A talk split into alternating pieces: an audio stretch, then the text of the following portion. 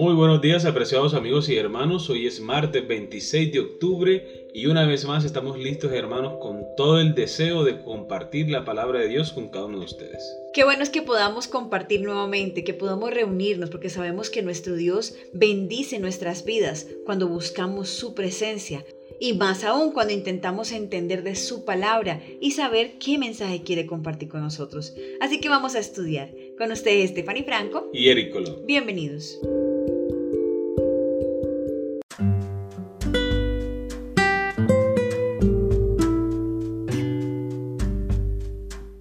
Porque extranjero fuiste en Egipto. El título de la lección para el día de hoy. Amaréis pues al extranjero porque extranjeros fuisteis en la tierra de Egipto. Deuteronomio capítulo 10 versículo 19 es nuestro texto para memorizar y también es nuestro primer texto para la pregunta. ¿Cuál es el mensaje para el antiguo Israel aquí? ¿Cuál debería ser el mensaje de este versículo para nosotros también?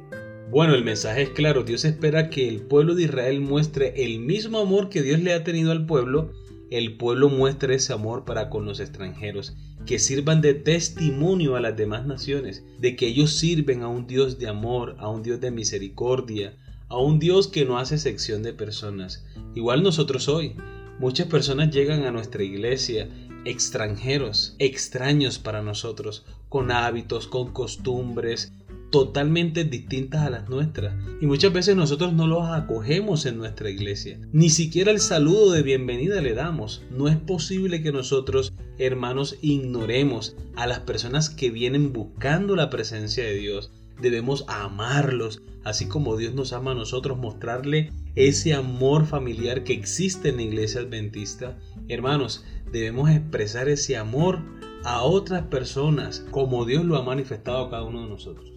Amén. Siglos antes el Señor le dijo a Abraham, Ten por cierto que tu descendencia morará en tierra ajena, y será esclava allí, y será oprimida cuatrocientos años, como lo encontramos en Génesis capítulo 15, versículo 13, y también en Génesis capítulo 17, versículo 8, y Hechos capítulo 13, versículo 17. Esto es por supuesto lo que sucedió.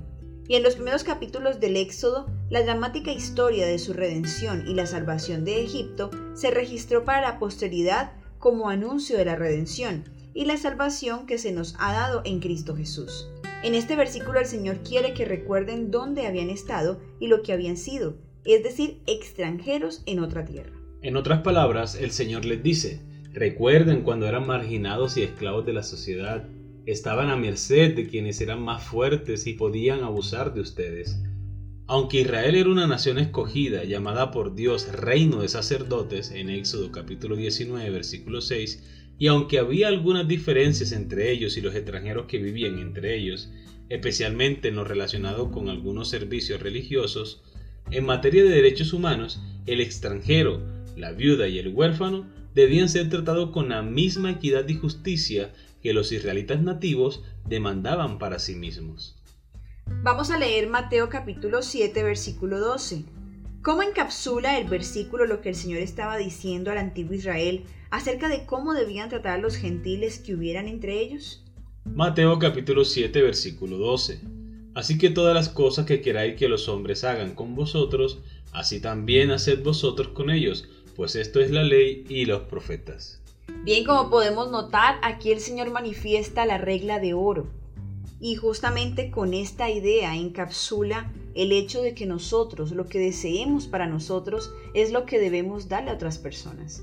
Si yo deseo un buen trato, yo debería hacer lo mismo con otras personas. Si yo deseo sentir que estoy en familia, yo debo hacer sentir a otros en familia.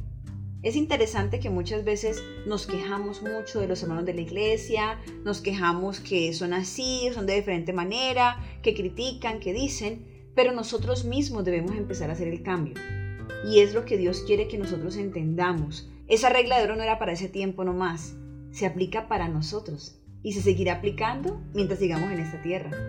Entonces es bueno que podamos tomar estas lecciones de manera personal y cada uno de nosotros pueda mirar y pueda evaluar qué puedo hacer para cambiar y hacer que otra persona pueda sentirse tan bien como yo mismo desearía sentirme. Así es, amor, por ese trato igualitario, ¿cierto? Ese trato bondadoso, honesto, no se da de manera natural en nosotros a menos que busquemos la presencia de Dios cada día, porque sabemos que somos egoístas, porque sabemos que siempre pensamos en nuestros propios intereses. A veces también sentimos celos o envidia de las demás personas y entonces aflora lo malo que hay en cada uno de nosotros. Por eso debemos buscar la presencia de nuestro Dios cada día, consagrarnos a Él y pedirle que ponga ese amor en nuestros corazones para amar y tratar a las demás personas como queremos que nos traten a nosotros. Amén. Esta advertencia a Israel acerca de cómo debían tratar los marginados de ninguna manera era la norma en el antiguo mundo, donde en algunos casos los marginados eran tratados como animales o aún peor. En contraste, Israel debía ser diferente, una luz para las naciones, y esa diferencia se lucería en el Dios al que adoraban, en cómo lo adoraban y en todo el sistema de verdades que Dios les había dado. Sin embargo, su trato amable hacia los marginados podría haber sido un poderoso testimonio al mundo de la superioridad de su Dios y de su fe, que en cierto sentido era el objetivo de su existencia como pueblo, dar testimonio al mundo acerca de su Dios. Tenemos un gran reto, amor, porque dice la Biblia que a medida que pase los tiempos, la maldad se va a incrementar y el amor de muchos se enfriará. ¿Quién mostrará a las demás personas el amor de Dios? ¿Quién mostrará un trato bondadoso? ¿Quién mostrará un trato misericordioso? ¿Quiénes conducirán a las personas para tener un encuentro con Dios? Cada uno de nosotros, los que hayamos consagrado nuestra vida al Señor, lo que hayamos pedido que nos inunde su amor para mostrar a otras personas. Este es un gran reto, porque dice el Señor en su palabra, ¿de qué sirve que nosotros le demostremos amor a aquellos que nos aman? ¿Qué recompensa hay allí? ¿De qué manera nosotros nos diferenciamos de las otras personas? Cuando esos momentos lleguen de difícil prueba, de difícil tribulación, entonces los hijos de Dios levantarán el estandarte del amor de Cristo Jesús para mostrarle a otras personas que Dios los ama y que desea salvarlos. Amén. Muy bien, queridos amigos y hermanos, hemos llegado al final de la lección para el día de hoy. Esperamos que haya sido de gran bendición para ti como lo ha sido para nosotros. Y recuerda nuestra cita para el día de mañana con una nueva lección. Que Dios te bendiga.